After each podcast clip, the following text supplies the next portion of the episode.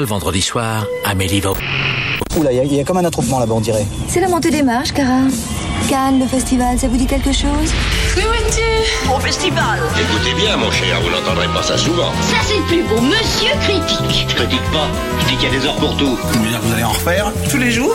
Tous les jours? Madame, je n'écrirai rien sur ce film, c'est une merde C'est pas ce que vous faites, c'est pas loyal. Après tout, le cinéma est une grande famille. Nous ne sommes responsables de rien, nous nous excusons d'avance. Bienvenue dans Pardon le cinéma, l'émission qui est à Cannes. Nous sommes le jour 2, nous sommes le 7 juillet. Aujourd'hui, je suis accompagné de Sophie Grèche. Salut Sophie, comment ça va Euh, chaudement, mais bien. Oui, il fait euh, beaucoup trop chaud, c'est absolument terrible. Et de Simon Rio. Bonjour Simon, comment ça va Hola, que calor Et comme on vous avait dit, euh, comme on vous l'avait dit, j'arrive plus à parler très très bien le français, comme on vous l'avait dit avant, nous allons avoir des invités tout au long de euh, ces podcasts quotidiens que nous faisons pendant tout le festival de Cannes. Et aujourd'hui, c'est Arthur, Arthur de Combini. Comment ça va Ça va, en sueur un petit peu, mais ça va. Ouais, il fait, chaud aujourd'hui, ça va être très très très compliqué. Hein. On vous enregistre aujourd'hui une pastille sur les premiers films que nous avons vus, et nous n'en avons pas vu beaucoup puisque euh, globalement on en a tous vu un hier soir euh, dont on va vous parler et qui s'appelle Annette de Léos Carax, et on vous parlera ensuite d'un autre qui s'appelle Robuste que nous avons vu ce matin, mais on vous en parle un petit peu après. On va d'abord attaquer sur Annette, Annette qui était le grand événement justement de ce festival de Cannes parce que bah, le film d'ouverture après euh, un an d'absence, le moment du grand retour, grand retour à la fois pour le festival mais aussi pour Léos Carax qui euh, n'avait pas réalisé de film depuis 9 ans, depuis son précédent Holly Motors, un film qui était très attendu et que beaucoup de gens ont la chance de voir dès aujourd'hui en salle et ont pu même découvrir en parallèle de, de la diffusion canoise hier soir en avant-première dans beaucoup de circuits UGC et Pathé qui diffusaient aussi la cérémonie d'ouverture, donc vraiment plutôt chambé. On attendait pas mal le film euh, justement Annette et euh, j'ai pas de texte en fait. Je, je vais être honnête avec vous d'habitude, j'ai toujours un prompteur et j'ai toujours un truc où je me permets euh, de lire mon texte. Je n'en ai pas, en full impro pendant toutes ces pastilles du festival de Cannes. Ça va être très compliqué, mais ça va être un petit peu rigolo. Du coup, de quoi ça parle Annette? Annette, c'est l'histoire de Henri, comédien de scène, et de Anne, cantatrice de renommée internationale, qui forment un couple épanoui sous le feu des projecteurs. Cependant, la naissance de leur premier enfant, Annette, une fillette mystérieuse au destin exceptionnel, va bouleverser leur vie à plus d'un titre. Et là, normalement, si jamais Norman en a l'envie au montage, il peut rajouter 30 secondes d'extrait de bande-annonce maintenant. One, two, three, four.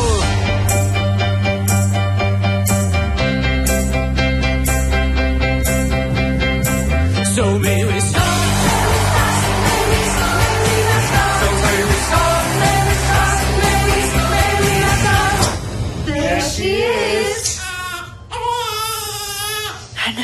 Je sais pas s'il l'a fait. Ça se trouve, euh, j'ai juste parlé dans le vent et vous n'avez pas eu d'extrait de bande-annonce. J'en suis parfaitement désolé. Du coup, nous avons tous vu le film euh, hier soir et j'ai envie de dire honneur à l'invité, honneur à l'invité pour commencer, parce que Annette, on l'a vu sur les réseaux sociaux, a fait beaucoup, beaucoup, beaucoup parler de lui. Du coup, je te demande, toi, qu'est-ce que tu as pensé de Annette? Alors moi je partais avec deux a priori, euh, a priori un peu négatifs, à commencer par le fait que la comédie musicale n'est pas un genre qui me parle beaucoup, que mis à part des grands classiques... chante- euh, dansons sous la pluie, chantons, Chantons, Chantons sous la pluie. Chantons sous la pluie euh, ou euh, West Side Story, c'est pas quelque chose qui me parle énormément. Et le deuxième étant que je ne connaissais pas les Oscarax, que j'ai tout regardé avant Cannes et que euh, ce n'est pas un cinéma qui me parle beaucoup. Je trouve ça assez pompeux, euh, mis à part quelques bah, les Amants du Pont-Neuf qui est brillant. mais, mais qui est plus accessible aussi, les Amants Oui, du Pont-Neuf, par tout à plein d'aspects que- qu'un Holly Motors qui peut te laisser vraiment à la porte, quoi. Bah, que vraiment, ouais, qui m'a vraiment laissé de côté et qui m'a un peu, euh, ce qui m'a déplu, c'était l'aspect. J'ai vu tout ton cinéma, je pense, à, je commence à connaître tes codes, ce que tu veux raconter, je pense avoir toutes les armes et pourtant je ne comprends pas ce que tu me racontes. Donc j'allais voir Annette avec un a priori négatif et en fait, je n'ai pas tout compris, mais là c'était pas grave. C'était pas grave parce que j'ai trouvé ça brillant euh, dès le début. Moi, je vous cache pas euh, que même si je sais que je pleure facilement, la scène d'intro, j'ai pleuré et je ne sais pas pourquoi. J'ai pleuré de bonheur, j'ai eu les frissons, j'ai trouvé ça magnifique, j'ai trouvé que cette manière d'introduire les Sparks, qui introduisent le casting, qui euh, nous emmènent, qui nous baladent, j'ai trouvé ça d'une beauté euh, rare. Et puis surtout, ce qu'il faut bien imaginer, c'est qu'il y a tout un contexte aussi autour. On est au Festival de Cannes. Comme je disais, il y a eu deux ans d'absence. Donc avoir un film qui commence par un réalisateur qu'on n'a pas vu depuis neuf ans, qui regarde le public et qui lui, dit clairement, euh, So may we start? Genre, est-ce qu'on y va? Il y a un truc dans la symbolique même qui, est- super beau, qui est super intéressant de se dire, bah oui, on y va, poteau. On, y va, on te suit et ah, c'est galvanisant. C'est ultra galvanisant. Il y a ça, et il y a aussi le fait que j'ai eu la chance de voir le docu sur les Sparks, euh, un peu en amont. Ce qui m'a permis de donner un peu du bagage à un truc que moi je ne connaissais pas, je connaissais pas trop ce groupe avant. Et quand on voit le docu et qu'on voit la petite partie sur euh, le projet avorté avec Jacques Tati dans les années 70 et le petit, et le petit projet euh, avec Tim Burton qui a aussi été avorté, de les voir enfin aboutir à quelque chose. Et de voir que le film commence par eux, eux dans le studio. Et qu'ensuite ils le donnent aux acteurs, j'ai trouvé ça vraiment un geste magnifique. Mais qui est pas étonnant de la part de Léos Carax, mine de rien, parce que euh, il avait déjà eu des grosses relations avec les Sparks il y a quelques années. Il y avait notamment eu des concerts parisiens des Sparks où Léos Carax était venu sur scène pour euh, chanter avec eux. Donc du coup, tu sens déjà qu'il y a une relation qui s'était nouée en amont du tournage et qu'ils étaient prêts à construire un projet ensemble euh, de qualité. Enfin, j'imagine que tu as aimé le film du coup. Ah, j'ai trouvé ça absolument dingue. Euh, Il y a un postulat quand même au milieu du film qui est très particulier, mais que moi j'ai adhéré à 1000% et je ne pourrais pas expliquer pourquoi. J'ai trouvé ça très beau, ça m'a énormément et je ne pourrais pas expliquer pourquoi. Je pense que j'ai compris ce que veut raconter euh, Carax sur euh, l'artiste, la cancel culture, le fait d'être mis de côté, l'art qui est dépossédé de l'artiste, mais qui perd son âme. Enfin, je, je crois avoir compris le message global. Et encore, je suis pas sûr, mais c'est pas grave. C'est pas grave parce que la mise en scène est dingue, que Adam Driver n'a jamais été aussi beau et aussi bon que je trouve qu'il y a quelque chose de l'ordre du magique dans ce film, qu'on se laisse emporter par un truc. Il y a une scène, je pense qu'on va en parler un moment, où on a un chef d'orchestre qui est euh, la caméra qui le suit en tournant cette scène. Je ne, la- je ne l'explique pas en termes de mise en scène, je ne sais pas comment c'est possible, mais c'est du génie. Et pourtant, c'est pas un mot que j'aime beaucoup utiliser, mais je trouve que ça tient du génie. Bah, c'est un peu galvaudé comme mot, mais c'est vrai qu'il y, a- y a une véritable notion dans Annette. Tu disais que ça tient de la magie. Euh, c'est marrant en plus parce qu'on a eu tout le discours d'ouverture avant de Doria Tillier qui parlait justement du côté de la magie du cinéma et de tout cet aspect-là, donc on le rejoint vachement. Et euh, de la même manière, euh, il y a des images dans Annette qu'on n'a pas vues ailleurs. Et c'est peut-être ça qui, qui nous réveille de la même manière que quand il commençait Holly Motors, Léos Carax avait cette démarche d'entrer dans une salle de cinéma euh, peuplée de spectateurs endormis et de leur dire bah les gars je vais venir vous secouer je vais venir vous réveiller. Bah, c'est un peu ce qu'il nous fait avec Annette en fait. C'est ce truc de je vais vous mo- montrer des images que vous n'avez pas vues et en plus il le fait pas pour un budget qui est faramineux non plus. Je sais que c'est un peu galvaudé comme terme aussi mais parce qu'il le fait pour 15 millions. Et euh, 15 millions c'est par exemple euh, quasiment autant que le budget de Bienvenue chez Ch'ti ou que Intouchable, c'est 10 millions de moins que La Ch'ti de famille. Euh, et c'est autant d'ailleurs que le budget de Camelot dont on vous parlera euh, plus tard post-Cannes. Mais, euh, mais oui, il y a des images qu'on n'a pas vues ailleurs. Et surtout, je trouve personnellement que c'est pas gratos. Il pourrait faire des plans séquences euh, dingues, mais qui sont purement euh, pour se faire plaisir. Il pourrait utiliser une lumière euh, très forte et des C'est jamais une démonstration de force. Ça a un vrai intérêt scénaristique et ça marche, quoi. Je trouve que la, la narration, elle te tient. Euh, Il y a peut-être un ventre mou au milieu. Il y a peut-être un ventre mou au milieu euh, Il y a un débat là-dessus, il y a un débat. sur le bateau. Il y a, il y a un petit Quoi, truc. Sur le bateau? Ouais, j'ai trouvé qu'il y avait un moment où euh, un peu un peu Bon, avant, ça, un c'est peu ça, après. c'est juste des vagues, hein. c'est pas un ventre mou, hein. c'est juste. C'est le creux de la vague. C'est le creux de la vague, Arthur. J'ai trouvé qu'il y avait un moment où ça se, ça se rallongeait un peu, et pourtant, encore une fois, ça ne m'a pas dérangé. Je, je n'explique pas comment, mais je trouve ça très fort. Parce que ce- alors, c'est peut-être purement de la mise en scène, purement un jeu qui m'a plu, purement une histoire qui m'a touché d'une certaine manière. J'ai trouvé ça dément. J'ai trouvé ça dément, et j'ai trouvé que c'était une proposition comme on n'en a pas beaucoup vu, euh, que ça faisait vachement plaisir. Et je pense que du coup, de fait, c'est potentiellement mon Léos Carax préféré. Oh Après avoir vu toute la filmo, c'est celui qui t'a... Ouais. Est-ce que tu dirais peut-être aussi que, vu que tu as rattrapé les autres dans des contextes qui étaient hors salle de cinéma, le fait de se bouffer Annette dans une salle de cinéma lui donne aussi une dimension qui est différente Sans doute. Surtout qu'on l'a vu sur un écran énorme avec euh, une qualité son incroyable, une image folle. Sans doute. Après, euh, que tu le vois sur ta, sur ta télé ou pas, euh, Les Amants du Pont-Neuf, c'est que- ça reste une claque. Mais c'est vrai que Annette, au-delà de ça, dans ce que ça raconte, j'ai trouvé ça déjà moins prétentieux que ce qu'il a pu faire auparavant. Et j'ai trouvé qu'il y avait un aspect plus généreux et hum, qui m'a, en tout cas, moi, plus touché. Et j'ai plus compris. Enfin. Je crois que j'ai compris ce qu'il voulait raconter et j'en suis pas sûr. Et au fond, je crois que je m'en fiche un peu. J'ai hâte qu'on parle de ça, de, de, de ce qu'on pense de ce que le film raconte. Ouais. Parce que. Ah bah, le, le- le sujet est assez large et au final ça parle même de plein plein de choses à la fois parce Ouais. que euh, il y a une véritable densité qui se dégage du long métrage et qui du coup on l'a vu est une proposition radicale qui peut laisser des gens de côté et j'imagine que Simon toi tu comprends mine de rien que par la radicalité du récit le film puisse euh, déranger et puisse euh, ouais puisse laisser sur le bas côté Alors je- moi je comprends tout à fait, euh, non seulement qu'on soit laissé sur le bas côté, mais ça ça peut arriver de tous les films, mais même qu'on soit rétif, qu'on soit révolté par le film. Et par ce qu'il raconte et par comment il le raconte. Sur ce qu'il raconte, on va peut-être y venir un petit peu après, mais sur comment il le raconte, moi je me souviens, il y a quelques jours, j'ai entendu Carax euh, sur France Inter, chez Augustin Trapenard, dire la phrase a l'air incroyablement bateau, et pourtant elle l'est pas du tout, dire mais en fait le cinéma ça doit provoquer quelque chose. Et justement là, il faut en revenir à l'intro, tu disais je sais pas pourquoi je l'ai trouvé sublime, moi c'est pareil, mais je crois que c'est en fait, c'est parce que, et ça c'est un truc que j'ai toujours aimé chez Carax, c'est cette capacité à transformer en cinéma absolument tout et n'importe quoi. Des images de type qui branchent des jacks dans des, dans des guitares parce qu'il va jouer avec la photo, parce qu'il va jouer avec le le son. Incro- incroyable scène justement Voilà. cette idée de jouer avec la lumière au moment où tout le monde se branche pour jouer les interférences c'est Mais, super dire, mais techniquement, des musiciens qui, bran- qui branchent leurs instruments, je veux dire, c'est des montages comme ça un peu euh, cadencés, syncopés. On en a vu des milliers. Mais parce mais lui va réussir à trouver moyen d'en faire quelque chose de cinéma. Ah, le Et- cinéaste du look hein, on y revient encore hein. Oui, mais pas que du look, mais c'est-à-dire, c'est toujours créer quelque chose de charnel, d'organique dans l'image. Et effectivement, quand ils se baladent, quand ils viennent se poser, quand à un moment ils s'arrêtent, et t'as Simon Albert qui, à qui on file vraiment. Il y a un technicien qui rentre dans le champ pour lui donner deux baguettes, et hop, il tape sur le sol, sur le béton de Los Angeles pour donner là. C'est un truc, c'est d'une sensibilité qui est assez géniale. Et après, dans tout le film, pareil, tu disais, il y a des images qu'on n'a jamais vues. Là où aussi, moi, il y a un truc qui me bouleverse et me fascine, c'est qu'il y a des images qu'on n'a jamais vues alors qu'il ne fait que de la citation. Il va te chercher King Vidor, il va te chercher Cocteau, il va te chercher Murnau, il va vraiment des trucs. La première, euh, non pas apparition, mais la première rencontre physique des deux personnages, enfin dans l'histoire, dans le récit, ils se connaissent déjà depuis un moment, mais nous spectateurs, c'est la première fois qu'on les voit tous les deux. Il arrive sur sa moto, il est entre Phantom from the Paradise et Dark Vador, et pourtant c'est une image inédite. C'est-à-dire que moi, ce qui me fascine et dans ce film et dans les autres de, Carax, c'est que en allant puiser dans notre mémoire collective, il arrive non pas à, à- à faire une collection de citations, mais à générer de nouveaux moments de cinéma. Et ça, moi, ça, me bouleverse complètement. Et puis, euh, et puis, mais là, après, on va, peut-être en discuter. C'est quand même un, film, une œuvre, un récit qui te met face à des thématiques et, euh, et notamment un personnage principal masculin qui est, qui est, qui est très compliqué. Et ça, je pense qu'on peut être révolté. On peut ne pas avoir envie de subir cette histoire-là. Bah, on peut déjà se retrouver euh, dans un questionnement. euh, on en parlait hier, on en a beaucoup parlé du film avec euh, notamment Lily Bloom qui on fait un coucou à la sortie du long métrage parce que on se disait est-ce que le public américain qui est doté d'un certain puritanisme va accepter d'avoir un héros masculin qui est d'une toxicité pareille? Parce que c'est un héros masculin ultra toxique. Bah, en sortant, j'ai croisé une, connaissance canadienne, côté anglophone, pas québécoise, qui justement, il m'a dit t'as aimé, j'ai dit j'ai adoré, il m'a dit j'ai détesté, mais viscéralement, et il m'a dit mais je suis content qu'on soit à l'opposé.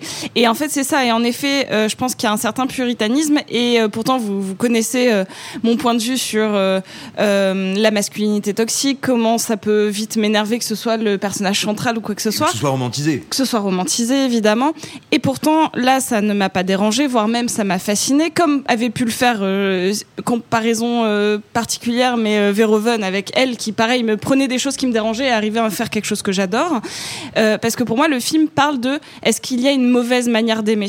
Est-ce que l'amour peut être mauvais? Parce que là c'est ça qui est horrible c'est que ce personnage qui est violent qui est toxique qui est euh, euh, vraiment une espèce d'incarnation du mal au final Et de la médiocrité. Parce Et que, de la médiocrité. c'est même, pas un espèce de salaud intégral? On va évidemment pas révéler pourquoi est-ce qu'on le qualifie comme tel, mais ce serait, c'est pas un type monstrueux qui décide de faire un acte monstrueux. Il, il commet quelque chose qui a des conséquences terribles et qu'il va s'efforcer de cacher. C'est un type médiocre. C'est ça qui est terrible. C'est un amour total par un type médiocre. C'est ça. Mais euh, malgré ses faiblesses, parce que même c'est ça, c'est un personnage faible pour lequel on peut pas avoir euh, d'admiration ou euh, de compréhension. Enfin, vraiment, c'est particulier. Et pourtant, on peut pas remettre en cause l'amour qu'il a pour sa femme et pour sa fille.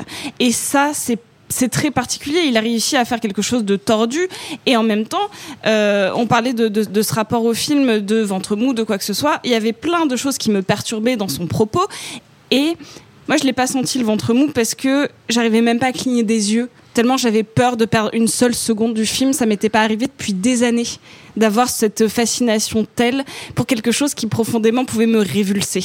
C'est, euh, c'était un rapport très particulier.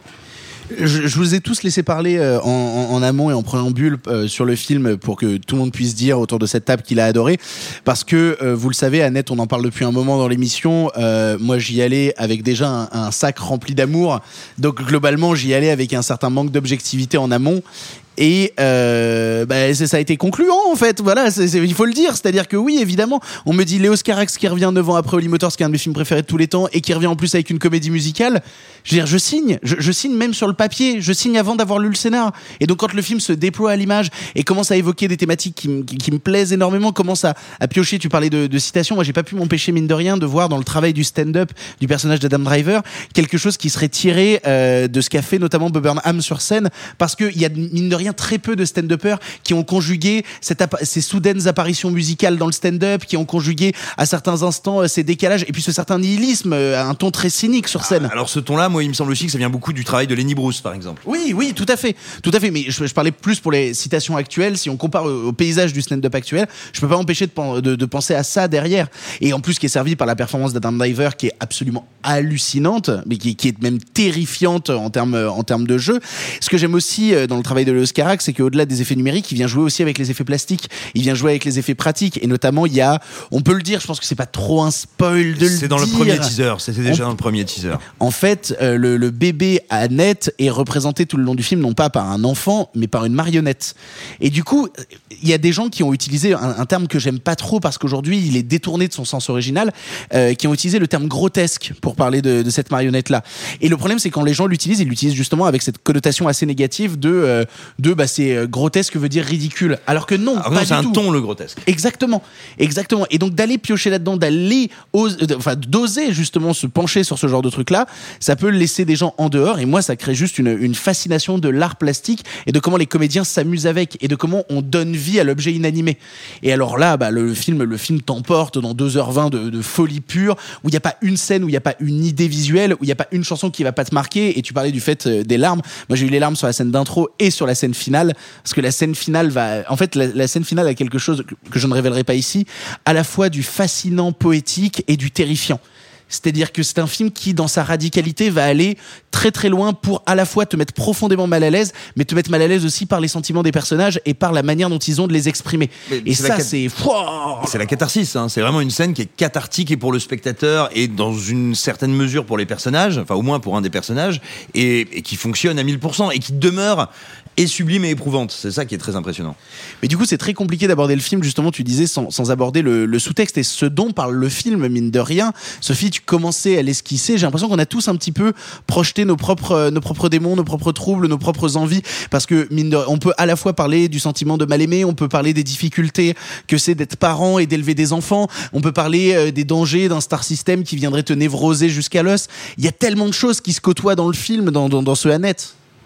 Bah oui, non mais en fait, je, suis d'accord avec toi, mais je vais revenir en fait à mon idée qui était, pour moi, le film, c'est de mal aimer, de mal aimer en tant que parent, de mal aimer l'être aimé, de mal s'aimer soi-même, puisque lui aussi, c'est un personnage qui a un rapport à lui-même qui est très compliqué, et comment il reçoit l'amour des autres et notamment de son public. Donc pour moi, c'est vraiment un film qui parle non pas entre guillemets juste d'amour, mais du, du verbe aimer, de comment tu le comment tu le vis, comment tu le conjugues. Et donc c'est pour ça que c'est assez fascinant, parce que oui, en effet, ça parle comme l'ont fait énormément de films, notamment des comédies musicales, notamment une atroce. Euh, mais c'est compliqué d'être deux artistes et de Euh, pas avoir des carrières qui voilà. On Ah, citera ah, pas. Ah, hein. ah, t'es en train de, de clasher gratuitement La La Land Dis Ouais. donc. Eh ouais. Bah oui, Écoute, moi j'ai- j'aime j'aime j'ai- les vraies comédies musicales. Ouais, moi j'ai cru qu'on aimait le cinéma autour de cette table, je suis désolé. hein. j'ai- J'aime vraiment les comédies musicales, On c'est va ça pas le. parler de Cracraland quand même.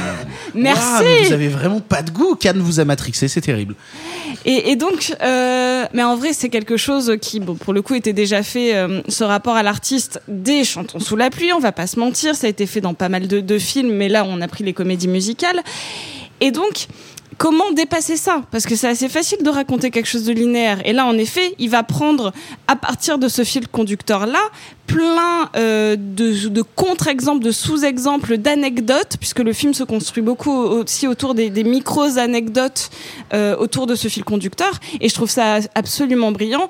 Et la manière dont il a de faire intervenir d'autres personnages, et je pense notamment à Simon Helberg, qui euh, genre est le nouvel amour de ma vie, littéralement. Ok. Euh, Bon, ça va, vous avez le même prénom. Oui, bah justement. C'est c'est jalousie de bas de plafond, c'est terrible.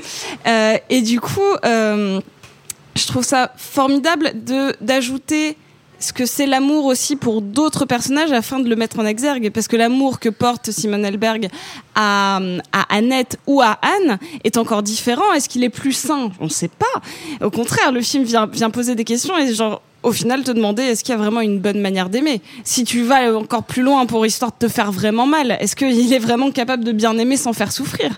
Et donc c'est une réflexion que je trouve fascinante et qu'il a fait de la plus belle et magistrale des manières. Il y avait quelque chose qui avait été dit en interview par euh, Léos Carax où il expliquait que lui, il avait toujours fait un cinéma qui te racontait l'histoire d'un mec qui rencontre une nana. Et que ça avait été tout son truc. C'est pour ça notamment que son premier film s'appelle Boy Meets Girl, euh, qui avait justement ce truc de rencontre entre euh, l'homme et la femme. Alors, sachant que Boy Meets Girl, c'est aussi une référence à une, à une blague cinéphile. Oui. C'est- une légende. euh, Qui, qui est de se, de se, de se coucher, d'avoir une idée de scénario, de l'écrire dans la nuit, puis de te réveiller et de voir que sur la feuille le matin, il y a juste marqué, bah, c'est un mec qui rencontre une meuf. Voilà, c'est- c'était une blague de scénariste dans les années 30 à Hollywood. C'était le fameux scénariste qui a cette idée géniale. Il, va, il, se- il se réveille le matin, il dit Oh putain, c'est vrai, hier j'étais tout bourré, j'ai écrit une idée géniale. Il seulement écrit sur sa feuille Boy Meets Girl. Et il disait justement que ça l'avait vachement perturbé euh, dans ce film-là parce que il n'a pas écrit le scénario. Le scénario a été écrit par les Sparks. Après, il y a insufflé à l'intérieur énormément de choses. On, discutait justement de, euh, de, euh, enfin hier, on, discutait de, quel était le pourcentage qui venait de lui, quel pourcentage venait des Sparks, justement comment ça s'était agencé. Mais c'est le premier film où il n'a pas à ra- raconter la rencontre et le film commence quand la rencontre s'est déjà produite. Et il y a beaucoup de gens qui ont eu des retours sur le film en disant que le film était euh, vide et qu'il y avait un manque de contenu. Est-ce que toi, Arthur, par exemple, tu, tu ressens euh, ce vide quand tu regardes euh, quand tu regardes Annette? Vas-y, casse le micro. C'est l'inverse, c'est marrant.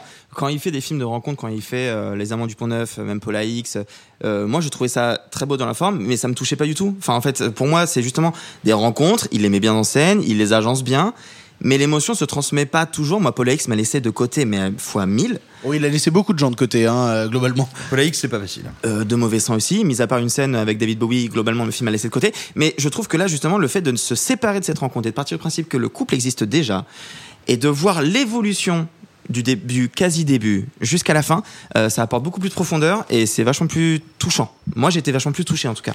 C'est marrant en fait de voir ces avis qui s'opposent entre nous qui sommes en train de commenter la densité d'un long métrage qu'on a trouvé absolument fou et des gens qui trouvent que euh, on se retrouve à contempler le vide. Comment est-ce qu'on peut expliquer ça? Comment exp- on peut expliquer ce genre de réaction euh, face à Annette?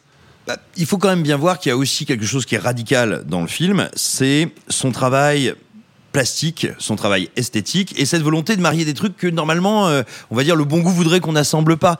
Et quand tu, tu vois, c'est-à-dire, tu vas à un certain moment avoir bah, justement de la maquette, de la marionnette, de la projection sur le sur les décors, ou tout d'un coup avoir des effets numériques indignes d'un After Effects de 92 et et c'est conscient, je veux dire, c'est pas parce que les effets seraient ratés, hein, c'est pour créer comme ça des effets un peu de sidération, de surprise. Ouais, c'est c'est comme si on reprochait à Gondry soudainement de faire du carton pâte, tu vois. Personne dit du mal de Gondry. Pardon, Personne. pardon, pardon, Sophie, pas- excuse-moi. Absolument, mais, mais quand en plus tu couples ça à alors euh, comédie musicale, d'ailleurs on pourrait y réfléchir parce que ça se rapproche beaucoup plus de l'opéra ou de l'opérette dans la structure, mais euh, mais euh, et, et en plus de ça avec une tonalité qui n'est pas traditionnellement celle de qu'on se fait, en tout cas l'image qu'on se fait des comédies musicales. Donc je pense que pour beaucoup de gens, ils voient un truc qui leur semble ultra formaliste ultra esthétisant et, justement ils n'arrivent pas à passer à travers ça. Or là ce qui est intéressant, enfin ce qui est réussi plutôt, c'est que face à un geste bah, qui est pas loin finalement hein, de la coquetterie, qui est pas loin euh, du maniérisme, néanmoins il arrive à mon sens à insuffler de la chair et de l'émotion.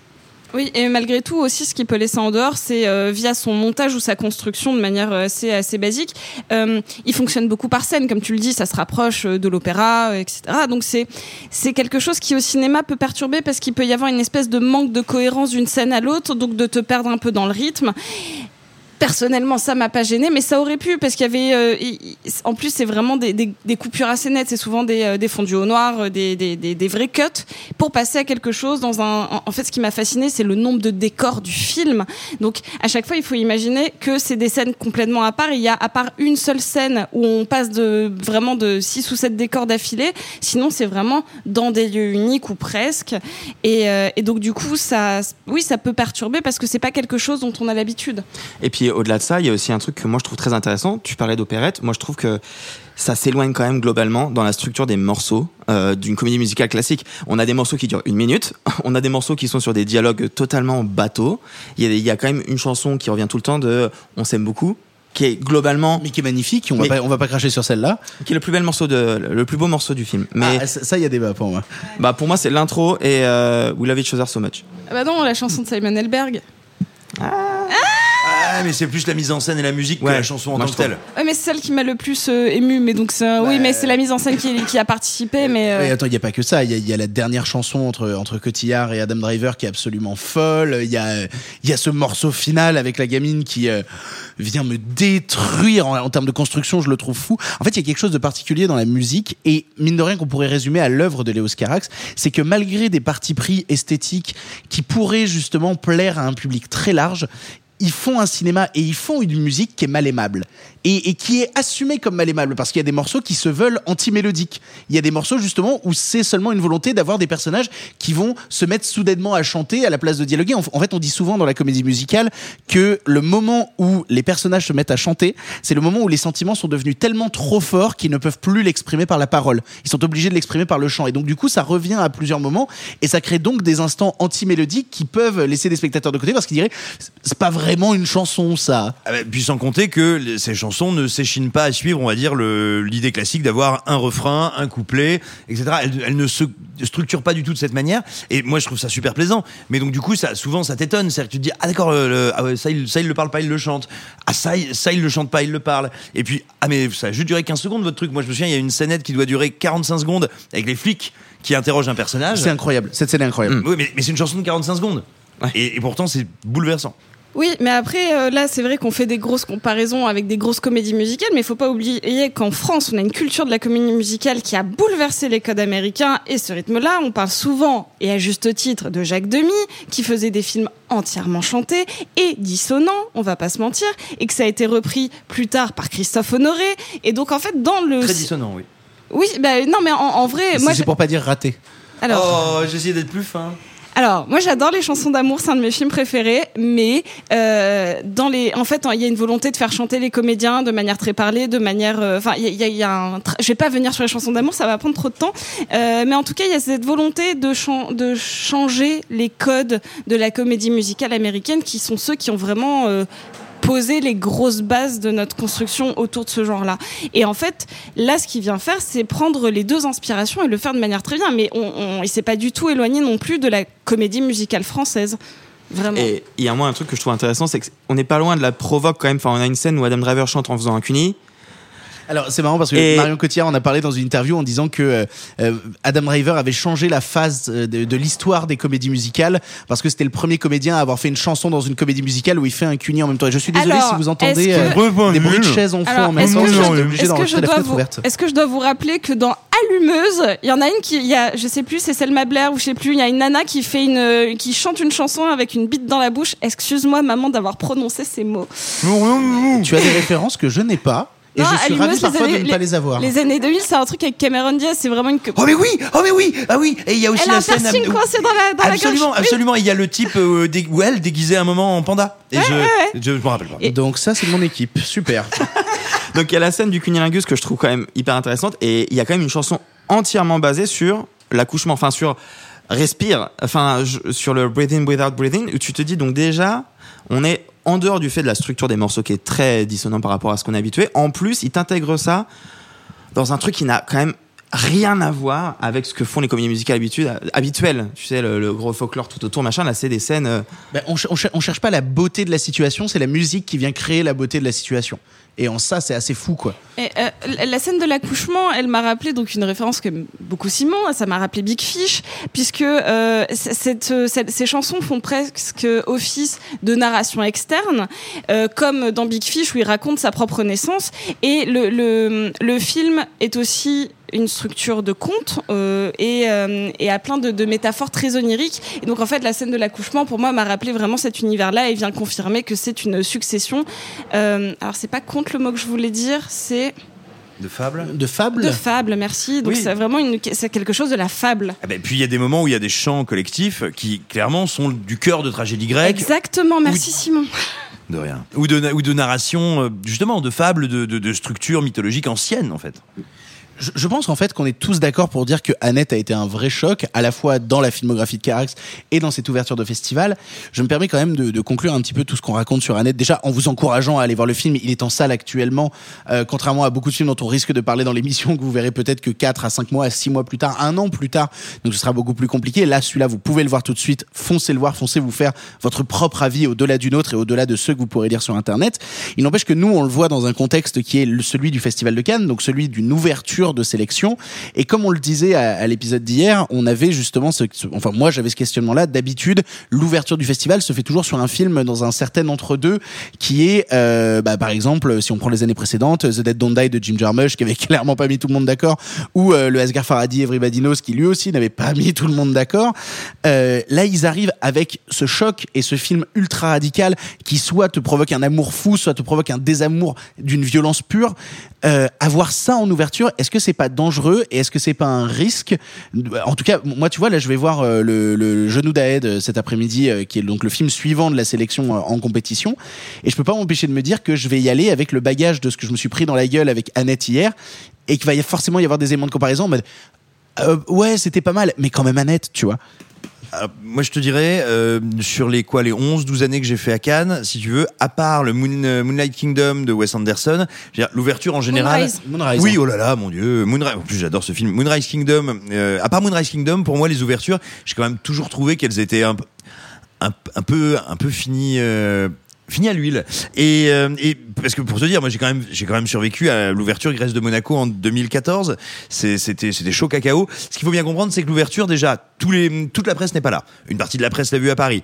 Tous les professionnels ne sont pas là. Et il y a en plus dans la salle je veux dire euh, la sous-préfète qui fait de l'huile euh, monsieur Jean-Michel qui a eu la place avec son CE Il y avait Roselyne Bachelot, il y avait Roselyne Bachelot qui était là. eh ben, la sous-préfète faisait de l'huile, donc, et, euh, et, donc, si tu veux, t'as as rarement un énorme enjeu, et c'est risqué de griller une belle carte de la compétition à ce stade-là. Donc, je pense d'une que pour le retour de Cannes, pour la réouverture littéralement dans tous les sens des festivités, ils ont bien fait. Et après, d'une, tu ne peux jamais tout à fait savoir quel est le film qui va, qui va faire un choc.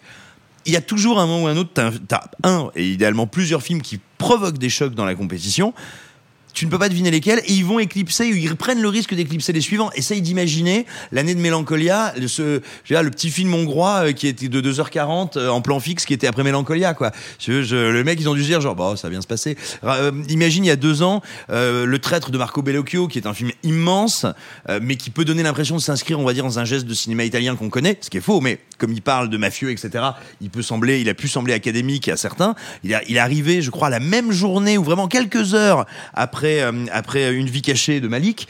Bah voilà, c'est très compliqué si tu veux. Donc que ce soit l'ouverture, un film au milieu ou un film à la fin de la compète, c'est pareil. Mettre un film surpuissant en toute fin de compète, c'est prendre le risque qu'il éclipse tout ce qu'il y a eu avant. Un très grand film, il, il est dangereux pour les autres. Non, et puis c'est ce que tu disais tout à l'heure, Victor, c'est quand même très intéressant de, pour le premier Cannes depuis deux ans, pour euh, la réouverture des salles, d'avoir un geste aussi fort, d'avoir un genre qui est aussi codifié et très important dans l'histoire du cinéma, qui est la comédie musicale, et en plus, il le dynamite un peu, et d'avoir, parce qu'on n'en a pas en parlé, mais pour moi, c'est aussi un film sur l'art, sur l'artiste, et du coup, d'avoir tout ça réuni en ouverture, c'est un peu, le, pour moi, c'est le sommet de ce qu'on pouvait proposer à Cannes. Et je trouve ça génial de l'avoir justement là, plutôt qu'au milieu, où on aura déjà vu 10, 10, 15, 20 films.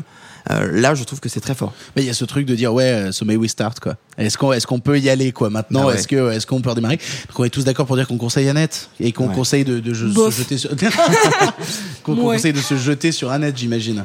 Je, je- je ne ferai pas, on se lève tous pour Annette. Mais oui, mais tout le Trop monde l'a fait. hein. Tout le monde l'a fait. C'est précisément la raison pour laquelle je ne la ferai pas. Absolument terrible, absolument terrible. Mais c'est pas le seul film qu'on a vu puisque en même temps que la compétition officielle s'est ouverte euh, avec Sophie ce matin, on s'est dirigé vers le, la semaine de la critique. Pour ceux qui ne sont pas familiers de tout ça, il y a toujours la sélection officielle du Festival de Cannes avec la compétition Un certain regard et puis cette année les films aussi hors compétition ou Cannes première qui sont des avant-premières de films qui n'ont pas pu rentrer dans la compète mais qu'il fallait caser et donc du coup il y a trop de films à voir et l'emploi du temps est horrible et j'aimerais bien pouvoir l'organiser si la plateforme internet de Cannes fonctionnait, euh, ce qui ne fonctionne pas actuellement. Hein, euh, c'est très très très compliqué. Mais du coup, on s'est dirigé vers la semaine de la critique parce que dans les compétitions parallèles, il y a la quinzaine des réalisateurs et la semaine de la critique qui faisait son ouverture ce matin avec un film qui s'appelle Robuste, qui se retrouve à son casting avec, j'ai perdu mes notes, c'est absolument terrible, Déborah Lukumuena, j'espère l'avoir bien prononcé, ou encore Gérard Depardieu, un film de Constance Meyer et de quoi il nous parle ce long métrage là, je vais vous le dire dans un instant, quand j'aurai retrouvé mes le- putains de notes. Tu veux que je le pitch ou tu veux un... Bah, j'ai j'ai le synopsis Ah, bah, officiel là, vas-y. c'est juste que euh, je- d'enregistrer avant de regarder les films. Exactement. Euh, c'est un film qui nous raconte, alors d'après le synopsis officiel, lorsque son bras droit et seul compagnon doit s'absenter pendant plusieurs semaines, Georges, star de cinéma vieillissante, se voit attribuer une remplaçante, Aïssa. Entre l'acteur désabusé et la jeune agente de sécurité, un lien unique va se nouer. Il y a un truc qui se passe en fait depuis des années, en fait depuis la réalisation de Mammouth. Je pense que ça a vraiment été euh, le, point de pivot euh, avec ce film de Carverne et Delépine à l'époque, où Depardieu a décidé qu'il arrêtait de jouer et qu'il ne jouerait plus que lui-même. Et du coup, ça a donné des choses très très hautes quand il avait envie de se donner. Je pense notamment bah, chez Carverne et Delépine à Saint-Amour, où là on tombe sur quelque chose d'absolument fascinant et touchant. Et puis ça a donné des fois des choses absolument horribles où il en avait rien à foutre d'être là et on sentait qu'il était, qu'il venait cachetonner. Et surtout, c'était une vraie difficulté, même pour les cinéastes, de réussir à diriger un Depardieu qui ne veut rien jouer à part lui-même. Et là, Constance Meyer arrive dans une situation où elle a déjà réalisé un court métrage de 15 minutes qui s'appelait Rhapsody, qui était sorti il y a quelques années euh, avec Depardieu. Et donc la relation visiblement a bien fonctionné au premier abord, puisqu'elle le récupère pour faire un nouveau long métrage, et qui est un long métrage qui euh, bah, parle de Depardieu en fait. C'est littéralement ça. C'est Depardieu qui joue Depardieu, un acteur qui euh, fait des blagues en mode j'aime pas Air France. On se demande bien pourquoi. Dis donc wink wink référence. Euh, ou encore, oui. Alors il y a beaucoup de bruit de chaises dehors. Je suis vraiment désolé. On est obligé de- d'enregistrer les fenêtres ouvertes et déjà on a envie de mourir de chaud. Autant vous dire que ce festival cadeau en juillet, euh, eh, c'est une bonne idée. Mais donc voilà, c'est Depardieu qui joue Depardieu dans un film à la euh, Miss Daisy et son chauffeur, avec euh, une rencontre entre deux personnes de deux milieux différents qui vont apprendre à se côtoyer et à travailler ensemble. Et donc du coup, le film est intéressant pour ce que pour que ce, ce que pour je vais y arriver à construire une phrase avec des mots dedans pour ce que Constance Meyer en fait notamment en réussissant à diriger un Depardieu qui a envie de jouer et qui a envie de jouer lui-même et qui euh, ce film faisait la réflexion d'ailleurs en sortant de la salle en disant euh, c'est marrant parce qu'il joue lui-même mais il joue quand même et ça c'est euh, C'est c'est vraiment toute la nuance du film, c'est ça. C'est parce qu'on sent qu'il joue. On- on- il joue vraiment, même s'il joue lui-même, il n'est pas, il est pas plat. Il y a de la nuance dans son jeu. Exactement. Et donc du coup, ce qui se passe dans Robuste, c'est cette rencontre entre les deux, mais qui au final est assez vaine. C'est ça mon vrai problème et ma vraie limite avec Robuste, c'est que euh, normalement un long métrage fait évoluer dans sa narration des personnages d'un point A à un point B en les faisant passer par certaines étapes d'émotions qui vont les changer intérieurement c'est un film qui te raconte une stagnation. C'est un film qui te raconte justement un fait que euh, les deux personnages étant trop enfermés dans leur certitude et même bloqués dans un quotidien qui vient les, les matrixer sans même qu'ils s'en rendent compte, il n'y a pas grand-chose qui change dans leur vie. Il n'y a pas grand-chose qui évolue. Et du coup, ben, c'est l'histoire de deux personnes. C'est une parenthèse dans la vie de Depardieu, euh, qui est du coup assez fascinante pour la prestation du bonhomme, qui nous donne le meilleur de Depardieu. Et, et ça fait plaisir quand on voit le pire qu'il nous a donné aussi plusieurs fois. Mais qui ben, ne raconte pas grand-chose. Euh, moi, je, suis assez mitigée par le film parce qu'il m'a poliment ennuyé parce qu'il manque vraiment de dynamisme et pourtant il n'est pas euh, sans onirisme. Il y a de très très bonnes idées, notamment avec euh, des, des poissons qui sont très jolis. En fait, dans une espèce de, de mégalomanie, il va acheter des poissons, savez, les poissons de fond, fond, fond de, Ouais, de- des, poissons qui viennent des abysses. ceux avec la petite lampe sur la tête. Donc dans une pièce toute noire avec ces cinq petits poissons là. Et en fait le, le, le film est censé, et il le fait un petit peu de d'une manière pas déconnante, le rapport au corps, puisqu'il a choisi deux personnages qui sont très imposants. Elle, elle est euh, très grande, elle fait quasiment sa taille. Elle est lutteuse, elle est vraiment euh, très carrée. Elle est même plus grande que lui, hein, sur la scène où ils sont dans l'aquarium, on voit vraiment qu'elle le, Ouais. elle le domine physiquement. Donc elle est immense, c'est vraiment une, une armoire, mais dans le vraiment, elle est, euh, moi je la trouve très belle, euh, elle est euh, très bien filmée, je trouve qu'elle elle dégage. En fait, on la confond souvent avec un avec un homme, du coup, euh, notamment de Pardieu. Au début, il pense que c'est un mec parce que bah c'est euh, c'est sa garde, enfin c'est son garde du corps. euh, il a l'habitude d'avoir des mecs. Et puis c'est un physique atypique et Oui. c'est- pas mal de le noter aussi dans le prisme de d'habitude c'est deux Dieu qui dominent la scène physiquement et là c'est- c'est jamais lui qui domine. C'est exactement ça. C'est ça qui m'intéresse dans le film. Et euh, la- les comparaisons des corps, en fait, se font toujours euh, de manière séparée. Et notamment, bah, elle, quand elle est dans des scènes intimes, et lui, quand il est tout seul, notamment dans sa piscine. Et en fait, moi, ce qui m'a gêné, c'est qu'il n'y a pas cette euh, confrontation euh, corporelle, entre guillemets. C'est-à-dire qu'on les voit toujours un petit peu de loin. Et elle va jamais au fond de son sujet. C'est dommage parce qu'elle touche quelque chose de vraiment sublime.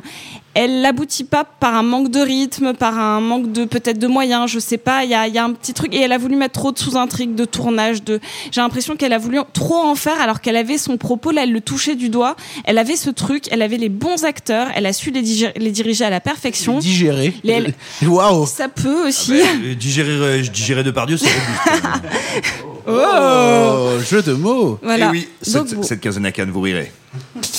Ah bon? Euh, demain, peut-être. Voilà, c'est tout. Je pense que c'est voilà. Mais, mais, mais pour le coup, euh, ce qui se passe avec Robuste, tu parlais justement euh, d'un trop-plein. Je comprends, mine de rien, qu'elle se retrouve face à un trop-plein quand elle se dit je vais faire un film qui parle de Depardieu. Depardieu, il arrive avec un bagage, il arrive avec une carrière derrière, il arrive avec énormément de choses à raconter sur sa vie. Du coup, réussir à peser le pour et le contre de je vais parler de ça, mais je vais pas parler de ça, et je vais essayer de trouver un équilibre entre les deux, c'est un putain de jeu d'équilibriste qui est super difficile à mettre en place. C'est super compliqué. Parce que l'histoire, moi, le, le- toute l'histoire autour d'Aïssa m'intéresse beaucoup plus que celle de Depardieu, et pourtant c'est quand même euh, genre lui qui est fascinant à bien des égards. Donc c'est euh, parce qu'en fait ce côté acteur vieillissant qui en plus joue son propre rôle, c'est quelque chose que j'ai l'impression on a déjà vu euh, et, elle arrive pas à le pousser plus loin alors que elle, ce côté euh, euh, Nana qui, en impose trop, euh, qui fait de la lutte, qui est très masculine et qui pourtant est quand même très euh, sexuelle. genre les scènes d'intimité pour moi m'ont vraiment fascinée, elles sont très très jolies. Et et bah du coup c'est toujours bouffé par l'histoire avec Depardieu. Donc soit il fallait pas du tout le développer soit il fallait le développer plus. Y a, voilà le film est bien il manque d'équilibre En vrai, c'est marrant ce que tu dis là parce que je parlais de, difficultés d'évolution d'émotion, mais c'est peut-être parce que je me focalisais trop sur Depardieu, qui lui, à son âge, du coup, a atteint une étape où il ne peut faire que du surplace. Alors que elle, il y a tout un truc exprimé par les mises en scène de, elle se met vraiment à nu en fait. Elle arrive au départ à, elle a des, en fait, c'est marrant parce qu'ils le disent. En fait, il va faire un tournage de Pardieu, qui est un tournage en costume, et euh, c'est marrant parce qu'il y a la note d'intention du film dans ce que dit le réalisateur du film qui est en train de tourner de Pardieu, parce qu'il dit voilà, au départ, vous commencez avec beaucoup de couches de vêtements, et c'est justement grâce à la rencontre avec cette nana que vous perdez vos couches de vêtements et que vous vous retrouvez à, euh, justement être, euh, bah, être plus libre et être dépossédé de ces surcouches et de ces carapaces que vous avez construites. Et ce que fait le film, c'est que euh, il ne déshabille jamais de Dieu. Enfin, si, il y a des scènes de nude de Dieu, mais dans d'autres contextes, mais dans le sens où Depardieu termine le film en étant encore avec ses surcouches et ses carapaces où il a du mal à vivre, là où le personnage en face d'Aïssa, elle a réussi à s'enlever ces carapaces-là et a réussi, elle, à évoluer dans son milieu et à se détacher des contraintes. mais c'est un peu grossier C'est un peu grossier. C'est un- peu une C'est un métaphore. premier film, hein, mais c'est des gros sabots. c'est un peu des gros sabots. C'est vraiment dommage parce que c'est bien. Enfin, franchement, j'ai pas de haine contre le film. Et juste que j'aurais voulu en avoir plus. Elle avait ce, ce duo d'acteurs, mais qui est fascinant. Elle, elle, je la trouve incroyable. Elle a ce physique atypique euh, qui m'a, voilà, qui, qui bouffait vraiment euh, l'image, quoi. C'était, euh, voilà. Mais c'est, elle va pas assez loin. Sa métaphore est trop, déjà trop inscrite. C'est un peu. C'est un peu, mais c'est dommage. Et c'est l'ouverture de la semaine de la critique. On aura l'occasion de vous reparler de la semaine de la critique, car il y a d'autres films de cette sélection qu'on va aller voir. Et notamment, ben, c'est ainsi que se termine cet épisode de Pardon le cinéma jour 2, spécial Cannes. On a encore plein de films à voir dont on va vous parler demain. On, on voit quoi aujourd'hui dont on parlera demain? Moi, je vais voir Le Genou d'Aed.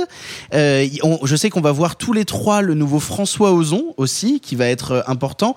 Je sais que Simon, toi, tu vas nous parler sûrement, je pense, de... euh, Qui va être l'ouverture de la quinzaine des réalisateurs, qui est réalisé par Emmanuel Carrère avec Juliette Binoche et qui est l'adaptation euh, du texte éponyme de Florence Obnas. Florence Obnas, donc qui est d'une des très très grandes journalistes et autrices françaises. Ouistreham, elle avait passé plusieurs mois, euh, on va dire, infiltrée en tant que femme de ménage parmi les femmes de ménage qui travaillent dans le très cossu quai de Ouistreham, enfin les logements privés du très cossu quai de Ouistreham. Et donc je suis à la fois curieux de voir comment Emmanuel Carrère, qui avait quand même sacrément déchiré sa maman avec la moustache, euh, qui était déjà une adaptation, donc voilà, c'est un, un exercice. il avait déchiré sa maman avec une moustache. c'est- Ouais, ouais, non, mais bah, oui, bah oui, oui. C'est hein. une pratique auvergnate. Et, et, donc, euh, et donc, je suis très curieux de voir comment il s'est attaqué au texte d'Obnas. Dans quelle mesure est-ce qu'il l'a euh, trahi? Moi, je trouve qu'une trahison, c'est une, une bonne adaptation, c'est une bonne trahison. Donc voilà, ça m'interroge à plein de niveaux. Euh, c'est un film que j'attends beaucoup. Et puis tu nous parleras aussi de Onoda, Onoda qui va être diffusé, euh, qui va être je diffusé. Je, sais que Arthur, toi aussi, tu vas aller voir Onoda parce que le truc, le truc est attirant, le truc est intéressant. Demain matin, je vais le voir à l'autre bout de la planète. Oui, le- oui, parce qu'il y a une nouvelle salle de cinéma qui est le Cinéum. Tu vas aller faire ce test-là, mon Dieu. Ouais. Je vais aller prendre trois bus différents, puis un métro, et après prendre un tram. Non, je, je crois que c'est à une heure. Mais oui, je vais aller. Oh. La séance de 9h30. euh, tu veux pas venir avec moi tout à l'heure? Euh, mais je peux pas avoir de place car je n'ai pas un badge aussi bon que le tien, je pense. Si vous avez le même. Ah bah écoute, moi tout à l'heure c'était complet. Non, et puis moi aujourd'hui je vais essayer de me concentrer sur euh, le docu sur Val Kilmer et le docu sur Velvet Underground de Todd Haynes.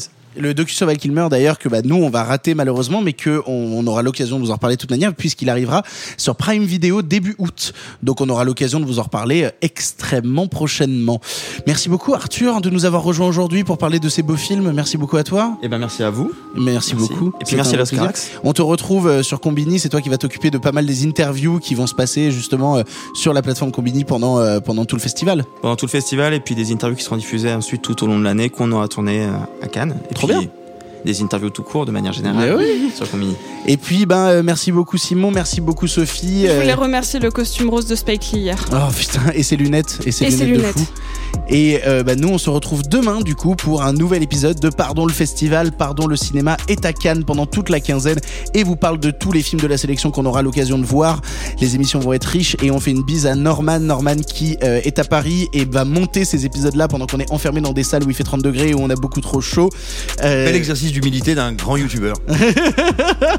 non, pas du tout. Oh mon dieu. Les gens vont vraiment croire que c'est Norman Tavo qui monte les épisodes alors que pas du tout. Merci Norman, merci gros. Euh, faux. Euh... Il y a rien qui va. On se retrouve demain pour le nouvel épisode de Pardon le Festival. On se retrouve demain pour le jour 3. Salut, salut les copains. À demain pour de nouvelles aventures. Fin de la retransmission.